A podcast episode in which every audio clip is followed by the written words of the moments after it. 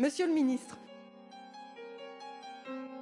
je vous demande que vous engagiez sur euh, la dissolution de la structure Nantes Révoltée.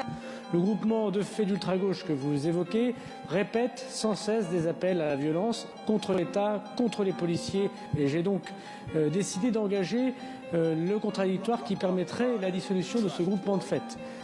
C'est un nom dont vous avez peut-être entendu parler cette semaine, Nantes révoltée.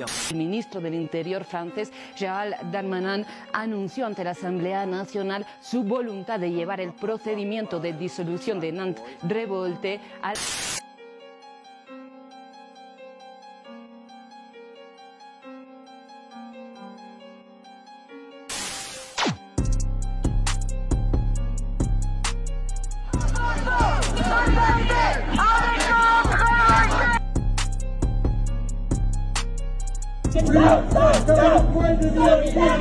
comme vous l'avez